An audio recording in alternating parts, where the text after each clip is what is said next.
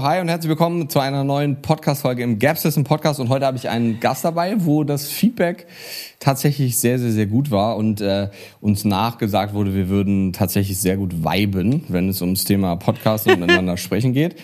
Ich habe nämlich heute Caro wieder da. Die meisten wissen, wer das ist. Das ist so Hashtag Walkie Gang und hast du nicht gesehen. ähm, und wir sprechen heute über das Thema evidenzbasierte wissenschaftliche Medizin, Medizin versus, ja, wie soll man das andere nennen? Nicht evidenzbasierte Hörensagen oder Erfahrungen. Falschinformationen vielleicht auch. So, ja, also ich weiß es nicht. Ähm, es gibt ja nicht so einen richtigen Begriff tatsächlich für, weil nennen wir es mal Evidenz versus alles andere. So, ja, also ja, so ein genau. bisschen von allem anderen. Und tatsächlich haben wir ganz am Ende in der Folge auch noch eine Ankündigung, wo ihr uns vielleicht in Zukunft häufiger hört oder seht vielleicht sogar, wer weiß. Aber dazu ganz am Ende mehr. Ich würde sagen, wir hüpfen jetzt direkt ins Thema. Kau, vielleicht kannst du mal kurz zwei Minuten erklären für die Leute, die dich jetzt zum ersten Mal hören, wer du bist, was du machst. Und ähm, dann würde ich sagen, starten wir direkt ins Thema rein. Yes. Grüß die, um mal ein bisschen den bayerischen Dialekt hier reinzubringen. Ich bin die Caro. Ähm, ja, was mache ich? Ich bin Ärztin, ich bin ärztliche Kollegin von dir und habe eine, soll ich das jetzt schon sagen? Nein, du hast eine Praxis, ähm, kannst du sagen.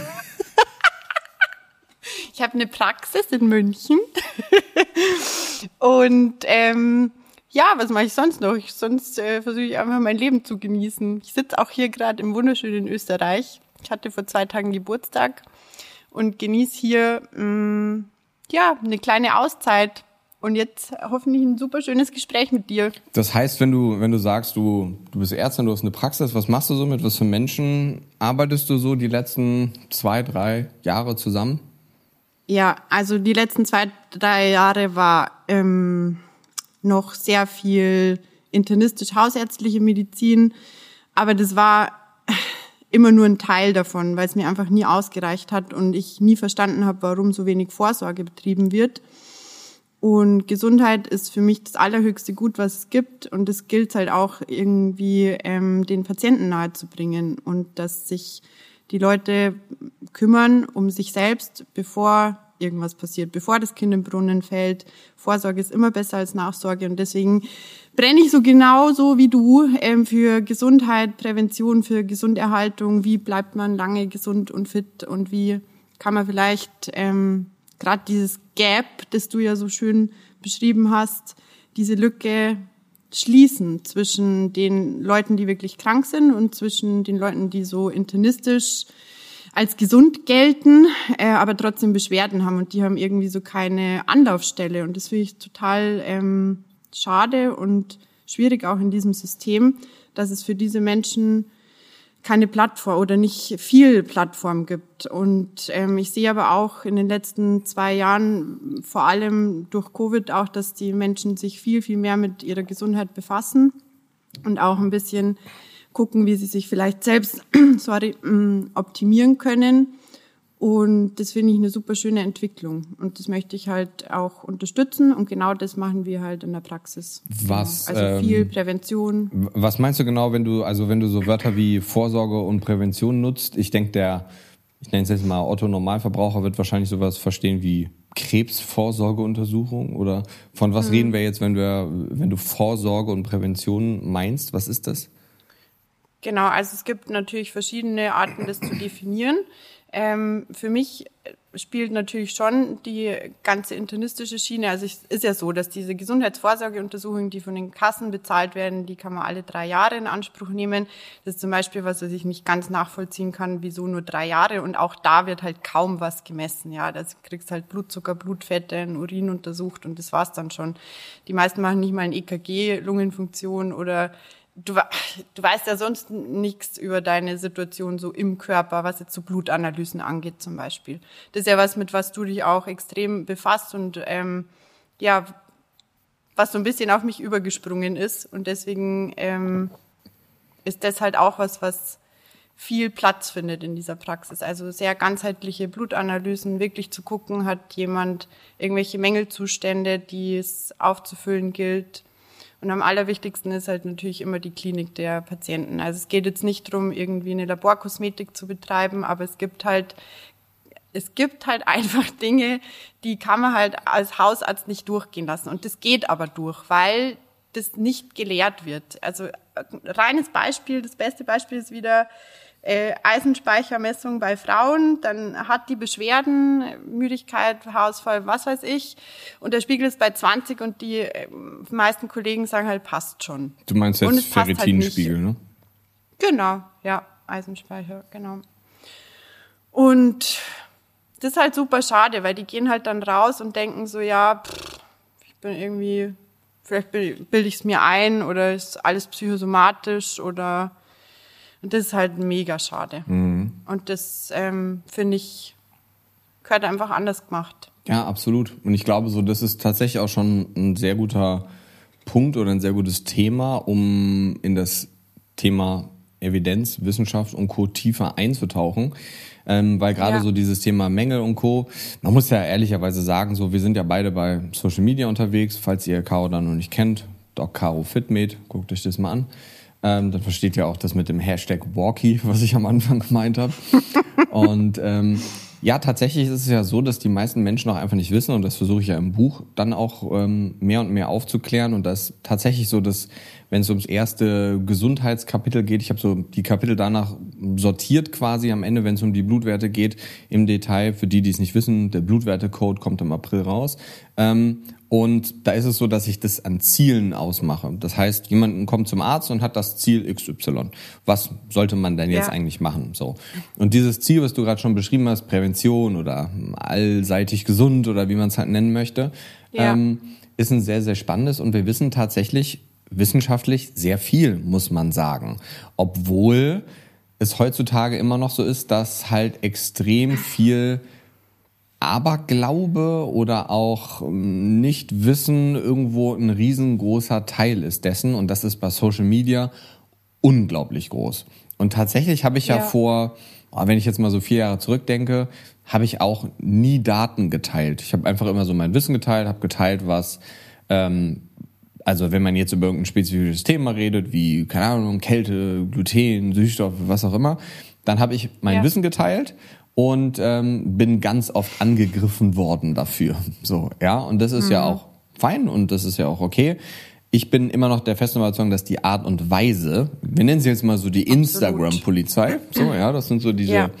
sind teilweise auch Medizinstudenten, die der Meinung sind, sie haben so die, die Löffel mit, mit der Weisheit gefressen Andersrum. irgendwie. So die Weisheit mit Löffeln gefressen. Genau, ich wollte gerade sagen, so, irgendwas klingt da falsch. Andersrum. So. Silberlöffel gefressen ist nicht so optimal. Ähm, und, und das ist tatsächlich was, wo ich jetzt mal mit einsteigen möchte mit dir. Das heißt so, wo, wo, wo hört das denn auf? Wo fängt das an, dass man sagt, was, wie wissenschaftlich muss etwas bewiesen sein, dass man das in der Praxis anwendet, dass man es nicht anwendet, ähm, wie sehr vertraut man auf Wissenschaft, wie sehr vertraut man nicht darauf. Ich würde sagen, starten wir doch einfach mal mit dem Thema, was ist denn überhaupt so eine Studie? Was ist denn so Wissenschaft? Weil ganz viele Leute sagen ja so, ja, aber die Studie hat gezeigt und dann meinen die irgendeinen Blogartikel von aus irgendeiner mhm. Zeitung oder so, ähm, haben sich aber nie wirklich die wirkliche Studie dann dahinter angeschaut. Ja, ja. Also ich finde es ganz wichtig, erstmal zu erklären, vielleicht, was so evidenzbasierte Medizin halt eigentlich ja. bedeutet. Also ähm, was bedeutet denn ähm, Evidenz? Was bedeutet, also und wie versucht man das auch ähm, in den Alltag dann zu integrieren? Weil es ist halt, die evidenzbasierte Medizin ähm, ist ist quasi, die erhebt so eine Forderung, dass man äh, eine medizinische Behandlung patientenorientiert gestaltet, nach bestem Wissen und Gewissen des Arztes und nach bester wissenschaftlicher Grundlage. Also das bildet eine Basis, eine Grundlage. Aber das ist halt nicht alles. weil ähm, evidenzbasierte Medizin kann man auch ähm, viel kritisieren, können wir ja später noch mit drüber sprechen. Aber es ist wichtig, sich dann auch die Datenlage anzugucken. Und da gibt es natürlich verschiedene Evidenzgrade. Ich glaube, das kannst du viel besser erklären. 1a, b, bla bla bla. Ähm, das ist so die, die Wichtung von Evidenz, ja, dass man halt guckt, ähm, sind es mehrere Studien, die das gleiche Ergebnis zeigen?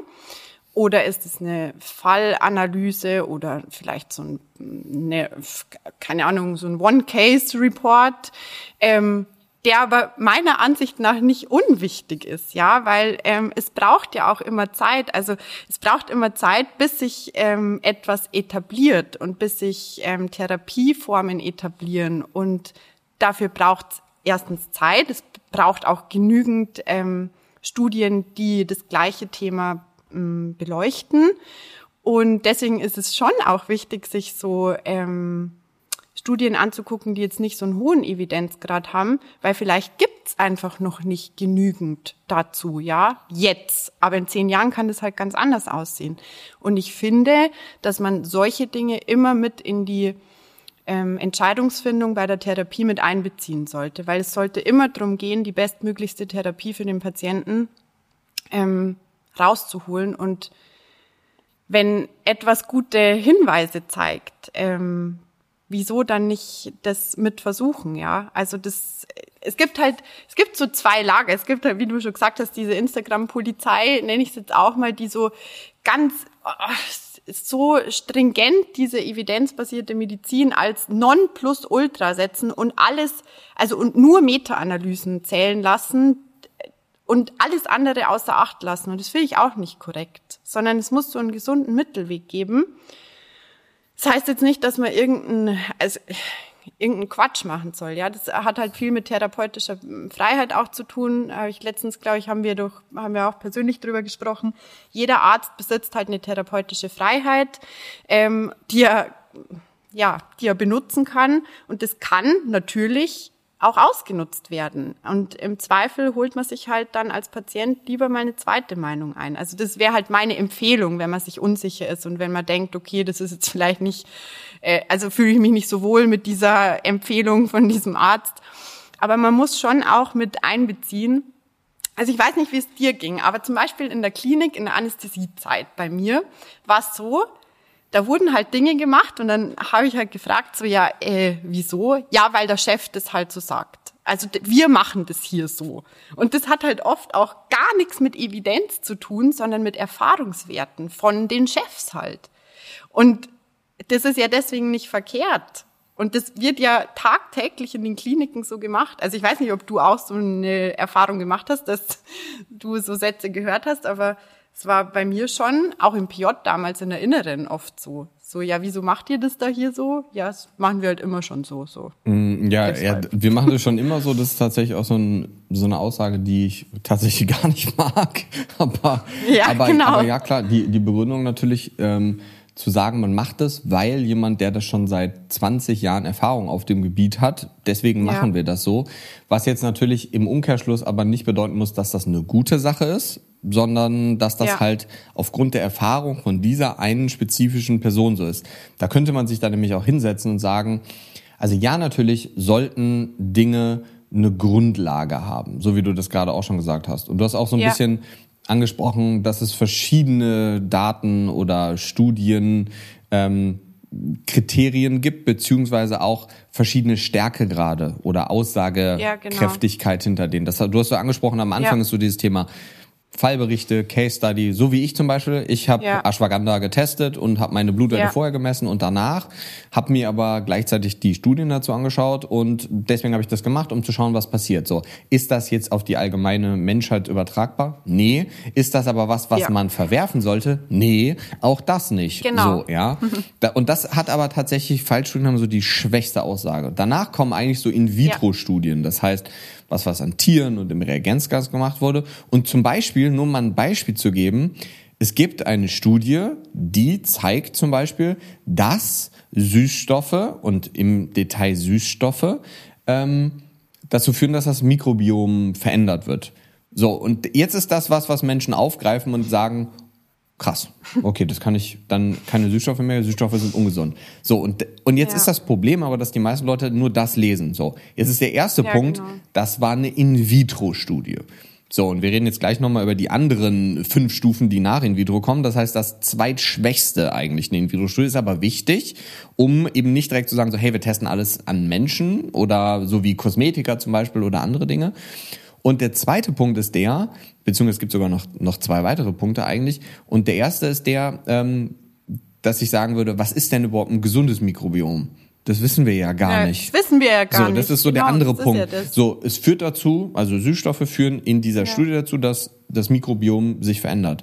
Was erstmal gar nicht heißt, Genau. das wird schlechter, weil wir gar nicht wissen, was ist gut und was ist schlecht. Ja, wissen wir bei ein paar verschiedenen Bakterien, dass die nicht so gut sind, aber das Ja, ist ja. super individuell. Und der dritte Punkt ist Genau. der, und das gucken sich die Menschen dann nämlich auch nicht an, mit welchen Dosierungen wurde denn in dem Ja, Reagenzglas gearbeitet. Und das sind dann gerade in diesem Ja. Beispiel Dosierungen, die in die, die, gar nicht halt so so nicht vorkommen. hin. Das würde Ja. bedeuten, du musst in in jedem Quark Süßstoff haben. Du musst vier Liter Ja. Cola Zero am Tag trinken. Das ist Ja. komplett unübertragbar auf das Leben. So und das ist ein riesengroßes Problem, wenn man sich sowas rauszieht und dann aber sagt, ja, aber das ist ja so. Und das ist ja nur die zweite Evidenzstufe. Danach kommen noch Querschnittstudien, danach kommen noch Fallkontrollstudien, dann kommen Kohortenstudien und ganz oben Ja. kommen dann erst irgendwann randomisiert kontrollierte Studien, wo keiner weiß, in welcher Gruppe man sich befindet, A oder B zum Beispiel. Und man muss sich ja auch überlegen, wenn eine Studie mit zehn Menschen durchgeführt wird, ist die Aussage ja eine ganz andere, als wenn 10.000 Menschen dabei Genau. sind. So. Das ist das, was ich meinte. Genau. Es gibt natürlich ähm, randomisiert kontrollierte Studien, die tolle Ergebnisse zeigen. Zum, bei meiner Dissertation war es jetzt auch so, aber ich habe halt eine, eine Gruppengröße von 22. Ja, Mhm. das ist also ich kann halt jetzt nur Aussage machen, dass es Sinn macht, das in einer größeren Kohorte zu ähm, kontrollieren. Ja, ähm, und das ist halt auch was Wichtiges. Und es ist in der Studie eben nicht nur äh, interessant, also es ist ja dann immer, die picken sich ja dann immer raus, äh, signifikantes Ergebnis, bla bla bla. Ja, aber es gibt ja noch viel ähm, mehr, was man berücksichtigen muss, wie du jetzt schon sagst, die Gruppengröße, ähm, wie ist es gematcht worden, wie ist die Effektstärke, also was zeigt eigentlich diese Signifikanz? Ist es, äh, ändert sich was um 0,5 Prozent oder keine Ahnung, hat es wirklich einen, einen Rieseneffekt? So, das sind ja alles Dinge, die ähm, mit dem mit dem Wort signifikante Änderung ja gar nicht äh, mit beschrieben werden. Absolut. Und, Und das sind halt Sachen, die man sich anschauen muss. Und deswegen muss man halt Studien auch lesen können. Und da will ich mich gar nicht ausnehmen. Also ich äh, würde jetzt nicht sagen, ich bin der beste Studienleser. So, äh, weil wenn du es nicht die ganze Zeit machst, dann ähm, ja, wie bei allem halt. Aber und das ist was, was ich vielleicht hier jetzt auch mitgeben will. Nur weil jemand Arzt ist oder Ärztin, heißt es nicht, dass die mit Studien umgehen können. Also da muss man wirklich auch aufpassen, dass man halt dann an jemanden gerät, der sich das halt, also so wie du halt jetzt auch, dass du dir das halt anguckst und wirklich auch weißt, worauf zu achten ist.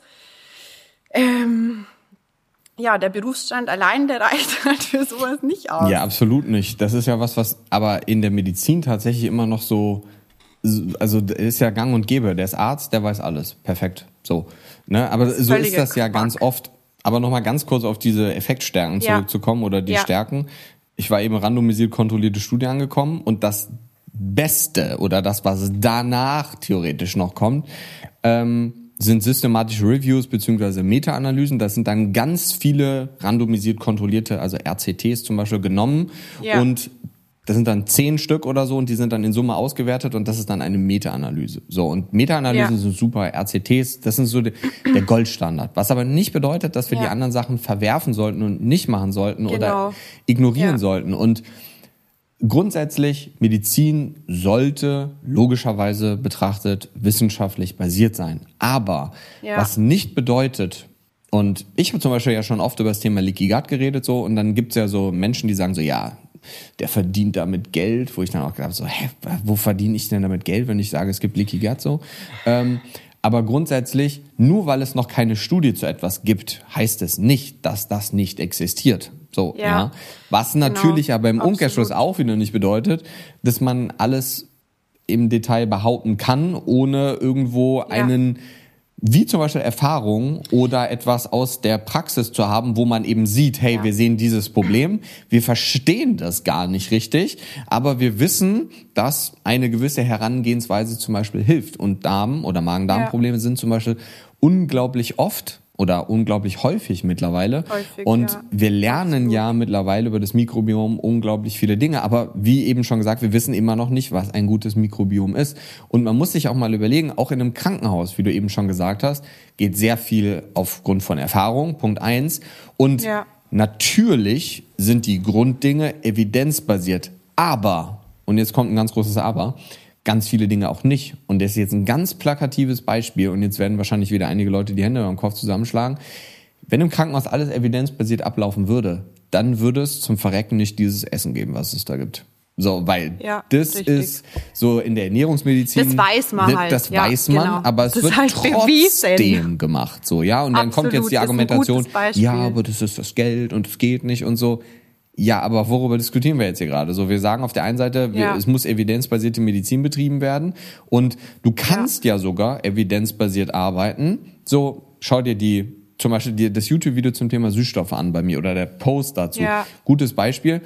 Du kannst alles über Studien nachweisen und Trotzdem ist es so, dass du die Daten reintust und die Leute werden danach und die Leute sagen trotzdem unter den Postings, ja, aber hm, das ist so, dass wir schon lange wissen, dass Aspartam Krebs erzeugt. Und, und das ist dann so, da frage ich mich dann, also es gibt halt zwei Arten an Wissenschaft heranzugehen. Die eine Sache ist, man guckt sich den gesamten Body of Evidence an, also alle Datenlagen können auch Kreatin ja. nehmen, dann nimmt man jetzt nicht Süßstoff. Es gibt eine ja, Studie, ja. die zeigt, dass Kreatin Haarausfall auslöst, so, ja? ja. Und das zeigt eine Studie und die anderen 700 zeigen das nicht.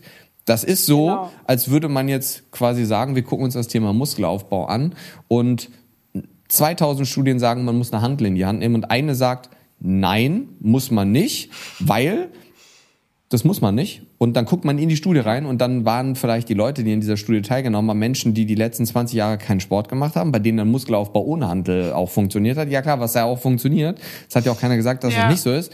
Aber und das ist ein riesengroßes Dilemma, weil die Leute gucken sich ja. eine Sache an, nehmen das dann da raus genau. und vergessen aber die anderen 99 Prozent, die es ja zu diesem Thema eben auch schon ja. gibt. Mal, was man auch nicht vergessen darf, du siehst ja auch immer das, was du sehen willst. Und da muss man sich wirklich auch ein bisschen, ähm, also finde ich, das ist Aufgabe jedes, also eines jeden Kollegen, ähm, sich dessen bewusst zu sein, dass man vielleicht zu etwas eine Meinung hat, aber offen sein muss und bleiben muss, weil Wissenschaft und Medizin ändert sich. Und das ist, die größte Stärke, die wir haben können, zu sagen, ich habe mich geirrt, das was ich die letzten Ta Jahre gesagt habe, das stimmt halt einfach nicht, weil jetzt weiß ich es besser und jetzt ist es halt die Datenlage so und so.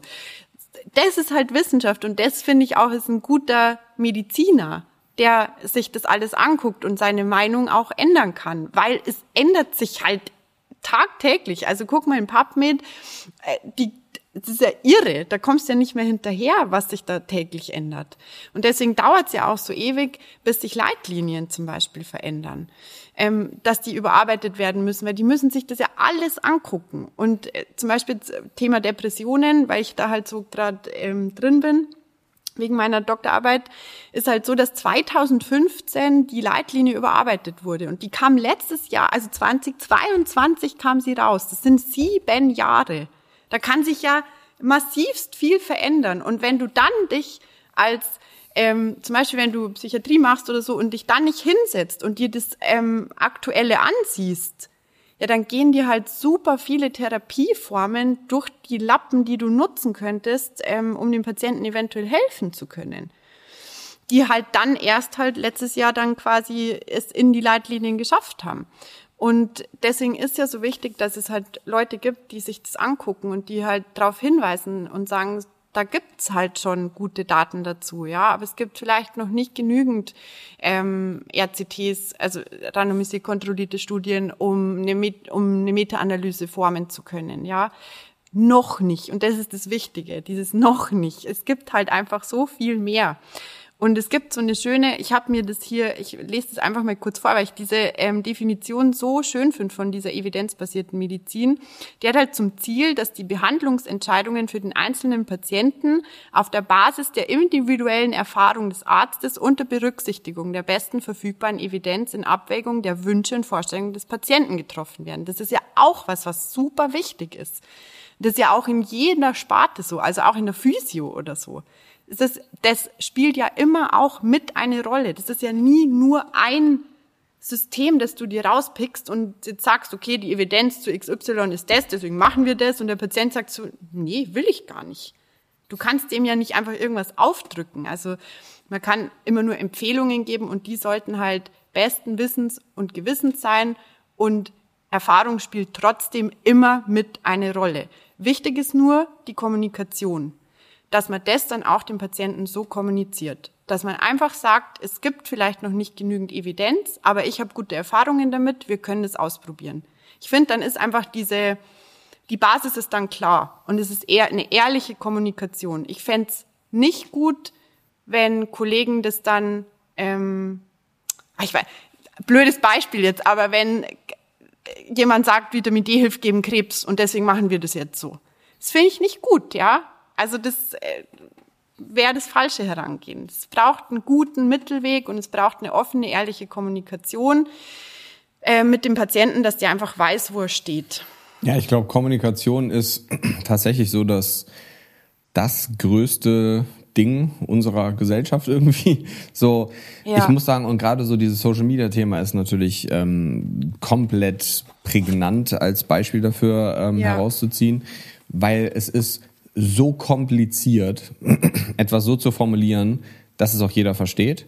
Das, also jetzt nicht nur vom Verständnis her, sondern wenn du dich hinsetzt ja, ja. und du machst ein Video, Süßstoff ist jetzt so ein prägnantes Thema, weil ich halt in den letzten zwei Wochen da viele Videos zu gemacht ja. habe, ähm, und du machst ein Video darüber und du zeigst sogar die Daten, du zeigst viele verschiedene Daten, dann gibt es trotzdem Menschen, die sich hinsetzen und sagen, ja, aber das kann ja nicht gesund sein, sich nur von Süßstoffen zu ernähren. Dann sagst du ja, aber das habe ich ja auch gar nicht gesagt. Habe ich also gar das, nicht gesagt. Darum geht's ja, ja auch genau. überhaupt nicht. So ja. und du kannst ja nicht zu jedem Thema, also du kannst ja dich jetzt nicht hinstellen und ein Instagram-Video machen, was vielleicht nur 90 oder 120 Sekunden geht und in diesem Video erklären, für wen machen Süßstoffe Sinn? Sind Süßstoffe krebserregend? Ja. Sind sie schlecht für den Darm? Machen sie was mit der Konzentration? Lösen sie Schmerzen aus? Führen sie vielleicht dazu, dass du ein Bein verlierst? Keine Ahnung, so, das ist theoretisch kannst du ja über alles reden. Ja, ja. So, und man sagt ja, ja nicht, wenn man sagt, Süßstoffe lösen keinen Krebs aus, sagt man ja nicht, das sollte das nächste Grundnahrungsmittel werden. So, das hat ja niemand behauptet.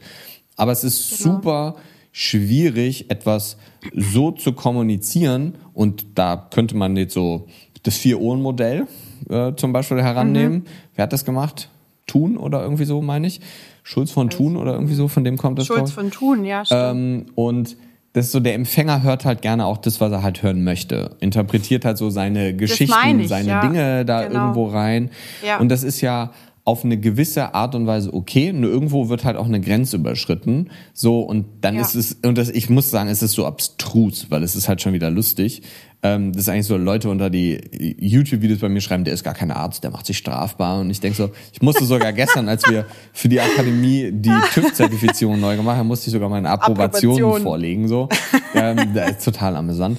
Ähm, ich meine, das ist auch. Ja, man okay. muss halt alles beweisen. Ja. Und das, ja, ja. ist das so? Ich weiß es nicht. Muss man alles beweisen? Also, es ist gut, nee, dass man einen Beweis hat, ja. Und dass man danach, also früher war es noch so im Zweifel des Angeklagten. Heute ist es eher so, mhm. nicht im Zweifel des Angeklagten, sondern so, du musst es beweisen, damit du nicht angeklagt wirst. So gefühlt, ja. ja. So ist es vom Gefühl her heute.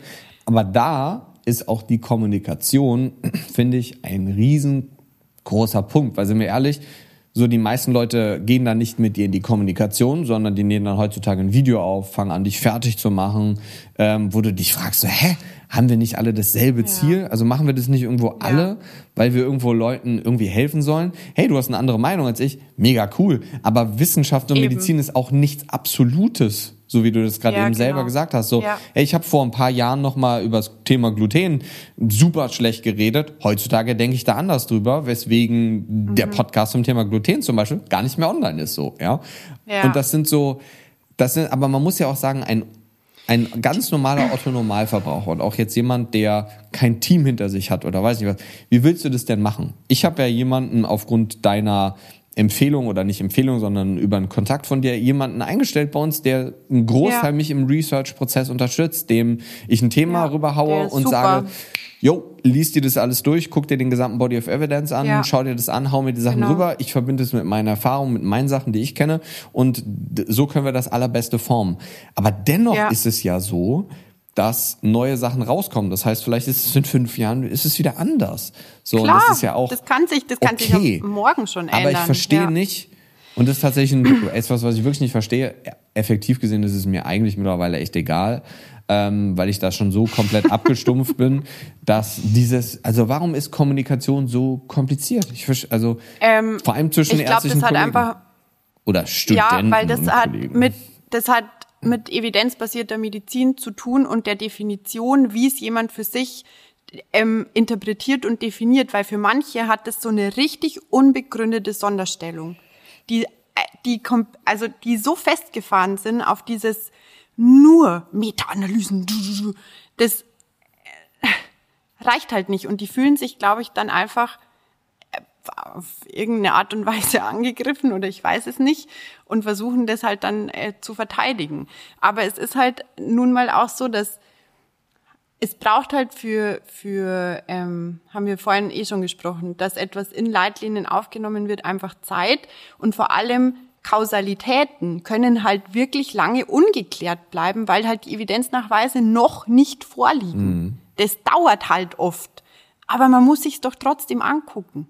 Also da muss man sich einfach fragen, was hat man denn selbst für eine Intention? Also wie, was möchte man denn gerne erreichen? Und ich glaube, unser beider Ziel ist, dass wir halt einfach die beste ähm, Medizin für die, für unsere Patienten anbieten wollen. Und da ist es halt wichtig, sich halt neueste Dinge anzugucken, eben mit diesem Wissen, dass Kausalitäten Nachweis dauern kann mhm. und dass ich es aber vielleicht schon vorher nutzen kann. Ich habe da, oder wir haben tatsächlich auch gar nicht diesen Luxus, eigentlich das nicht zu machen. Klar, auf der einen Seite für die Patienten, auf der anderen Seite für die Akademie, wo man das Wissen ja weitergeben will irgendwo. Ja. Oder weitergeben muss ja tatsächlich und das ja auch aktuell halten muss, weil das finde ich so einer der wichtigsten Punkte, ähm, ja. wo ich finde, dass wir uns in der Athletics Academy abheben von anderen. Ähm, aber grundsätzlich ist so, du hast jetzt gerade so Kausalität angesprochen. Man kann halt, muss man ehrlicherweise ja auch sagen, und das ist, glaube ich, wichtig, dass man das auch nochmal sagt, man kann halt auch mit jeder Studie alles nachweisen. So, ich kann halt eine Studie so mhm. bauen, dass am Ende das Ergebnis rauskommt, wie ja. ich es halt haben will.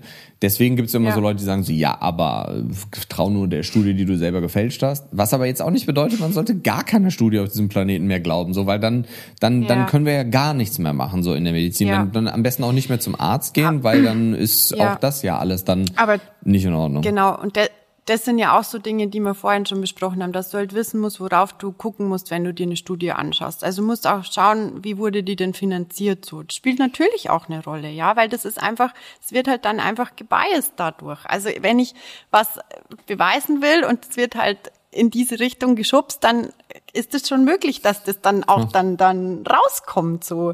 Das muss man halt auch ganz ehrlich sagen. Das ist ja auch ganz häufig eine Kritik, die evidenzbasierte Medizin ähm, angeht oder was von vielen kritisiert wird, ähm, dass das halt oft auch Firmen oder Pharmafirmen sind, die das halt ähm, finanzieren und dann natürlich wünschen die sich dann, dass ähm, für XY-Medikament, die und das ähm, rauskommt, ja.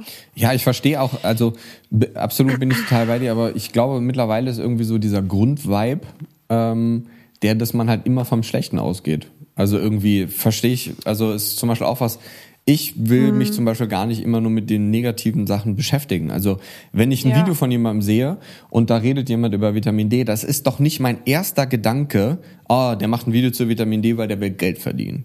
Das ist doch nicht mein erster Gedanke. Aber das ist so, nee. das ist, glaube ich, der Gedanke von ganz vielen Leuten da draußen. Vielen, vor allem ja. vielen Leuten, die Absolut. absolute Theoretiker sind. Auch von vielen ärztlichen Kollegen, wie auch immer. Also, es kann doch jeder irgendwo, ja. warum, also es war, hat doch keiner Medizin studiert, weil er gesagt hat so, boah, nachher mache ich ein Video zu Vitamin D und Omega 3 und damit verdiene ich mich dann goldig. Ja. So, was ja eh nicht guter, passiert, aber. Ja ist ein guter Punkt, den du gerade angesprochen hast, weil Theorie und Praxis liegen halt oft wirklich meilenweit voneinander entfernt. Also man kann das halt nicht oft, oft nicht eins zu eins ähm, übertragen. Das geht nicht. Und sind auch oft eben gerade diese Theoretiker, wie du jetzt gerade gesagt hast, die dann Dinge, die halt klinisch keine Erfahrung haben und dann aber sagen, so, so, so ist es. Wo ich mir denke, so, wenn du einen Tag in der Praxis sitzen würdest, würdest du einfach sehen, dass es einfach völliger Quatsch ist, was du jetzt hier erzählst. So. Aber wenn man jetzt so, ähm, Ja. also wir haben jetzt viel über Theorie geredet, so, wie ist das Thema Praxis? Wie sieht das so in den nächsten Monaten aus? Du kannst es ja jetzt ja gerne erzählen, wir sind ja jetzt so langsam am Ende. Ja, Timo, erzähl du doch mal, Ja, ich- wie das so war. Du bist doch diejenige, die es eben schon kaum für sich behalten konnte. Also von daher, Ja, ich kann es eh kaum mehr erwarten, weil ich ständig schon die ganzen Leute fragen. Ja, also ähm, ich habe eine Praxis in München und vor so ein paar Wochen war ein ärztlicher Kollege bei mir und hat mir eröffnet, dass er, darf ich das jetzt sagen? darf ja, ich das alles natürlich, erzählen? erzähl es doch einfach. Und ähm, hat mir erzählt, dass er nach München zieht. Tatsächlich bin Und, ja ich diese ähm, Person. Ah, was? ja, und dann ähm, kam eins zum anderen. Und dann haben wir gesagt, wir ziehen das jetzt gemeinsam auf. Und zwar so richtig cool und richtig groß. Ja. Und ich freue mich mega. Und jetzt habe gesagt. Ja, jetzt ist, es, jetzt ist es raus. Zumindest für die, die die Folge gehört haben, tatsächlich. genau, also wir ähm, haben eine Praxis gegründet, tatsächlich zum 1. Ja. Januar, aber die beginnt erst am 1. Februar, richtig. Die Praxis Yep. nennt sich Sechster, zweiter. oder 6.2. genau. Die Praxis Ja. nennt sich Bodygraph.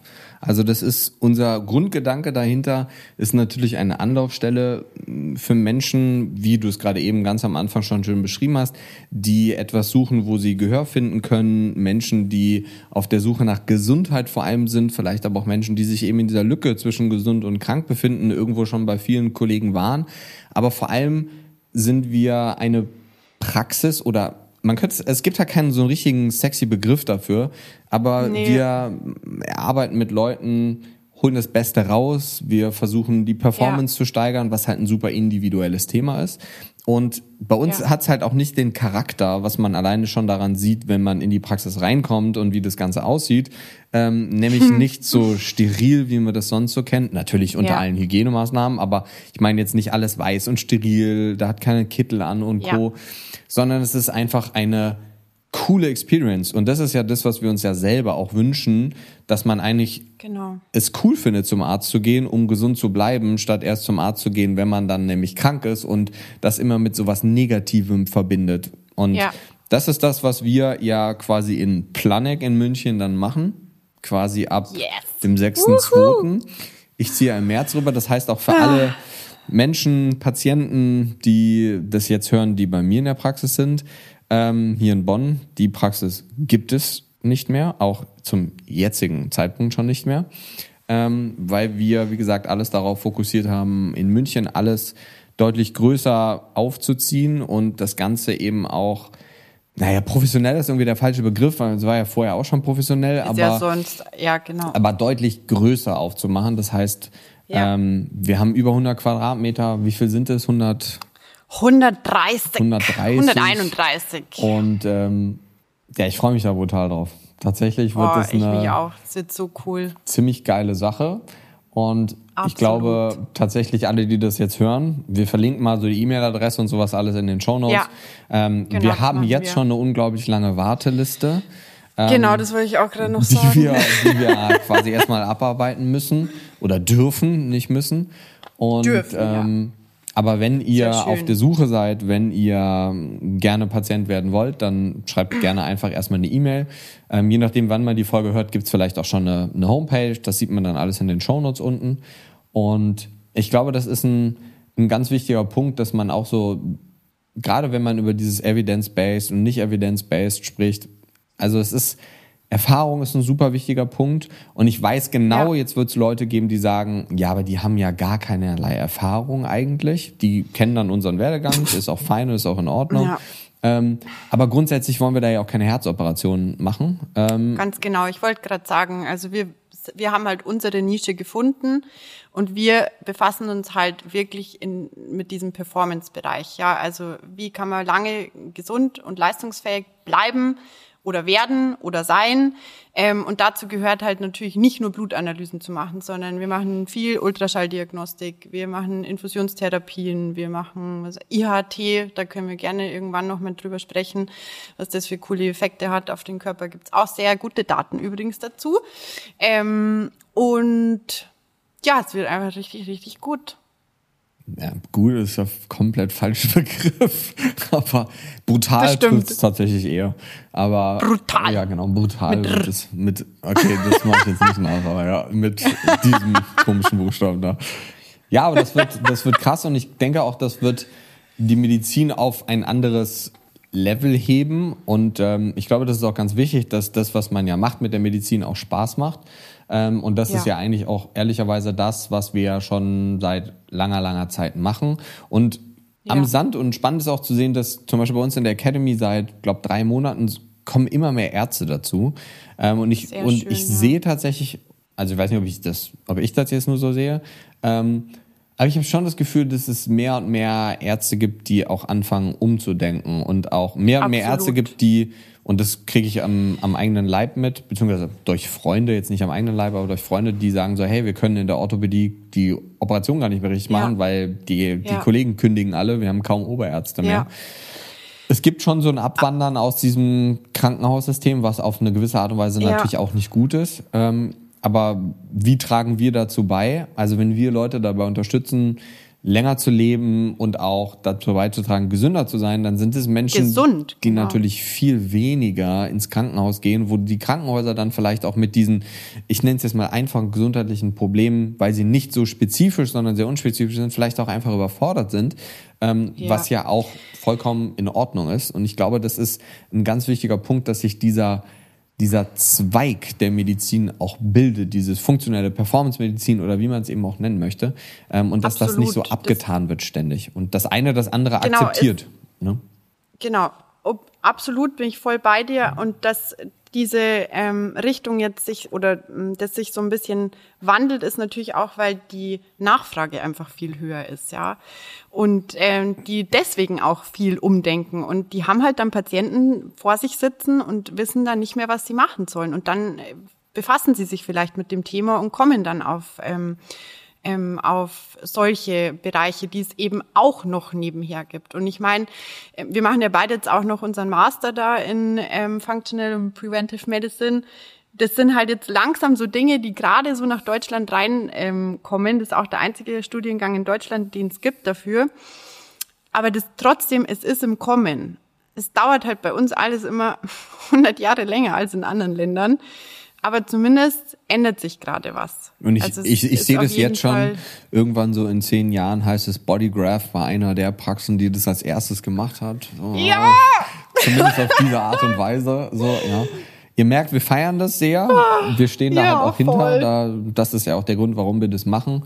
Ähm, auch wenn der ein oder andere ja. ähm, vielleicht eine andere Meinung ist, ist ja auch vollkommen okay, kann ja jeder da seine ja, eigene Interpretation haben. Und ähm, genau. ja, ich glaube, das ist tatsächlich ein ganz gutes Schlusswort. Oder möchtest du noch was loswerden? Ah, ja. Ich, äh, ich bin sprachlos, weil ich mich so freue und endlich ist es raus. Das ist mein letztes Ja, noch ist die Folge nicht online. Also, wenn es jemand hört, dann natürlich schon, aber für dich jetzt gerade ja, ist nee. es noch nicht online. Nee, ich freue mich total und ähm, aber wie du schon ja gesagt hast, Tagen. also wenn Genau, wie du schon gesagt hast, wenn du, ähm, äh, nee, nicht wenn du, sondern wenn jemand ähm, eben in die Praxis kommen möchte und sich da jetzt angesprochen fühlt und ähm, wirklich auch äh, gut beraten werden möchte, wir nehmen uns halt super viel Zeit und das ist in diesem Setting halt auch gut möglich und das ist das einzig Wichtige, was es in, oder nicht das einzig Wichtige, aber das ist ein sehr wichtiger Punkt, dass für Gesundheit sich Zeit genommen werden muss. Genau. Und das wird bei uns alles möglich sein. Ja, ein Traum. Ich denke, das ist tatsächlich auch ein yes! sehr gutes Schlusswort. Ich würde sagen, vielen Dank fürs Zuhören. Vielen Dank ja, äh, für deine Zeit. Und danke ähm, dir für wir die sehen Einladung. uns ja dann tatsächlich in Zukunft auch bald live, oh, nicht nur per ja. So. Ja, wir haben uns schon live Ja, gesehen aber dann häufiger. Und, ja, häufiger. Ähm, ja, an alle, die bis jetzt hier fleißig dran waren, vielen, vielen Dank fürs Zuhören. Ähm, Schickt uns gerne Anregungen, Danke. Wünsche oder so per Instagram ansonsten. Und wie gesagt, alles in den Shownotes nochmal verlinkt. Und ansonsten entspannten Tag, happy day und äh, bleibt gesund. Das wünsche ich euch auch. Tschüss. Tschüss.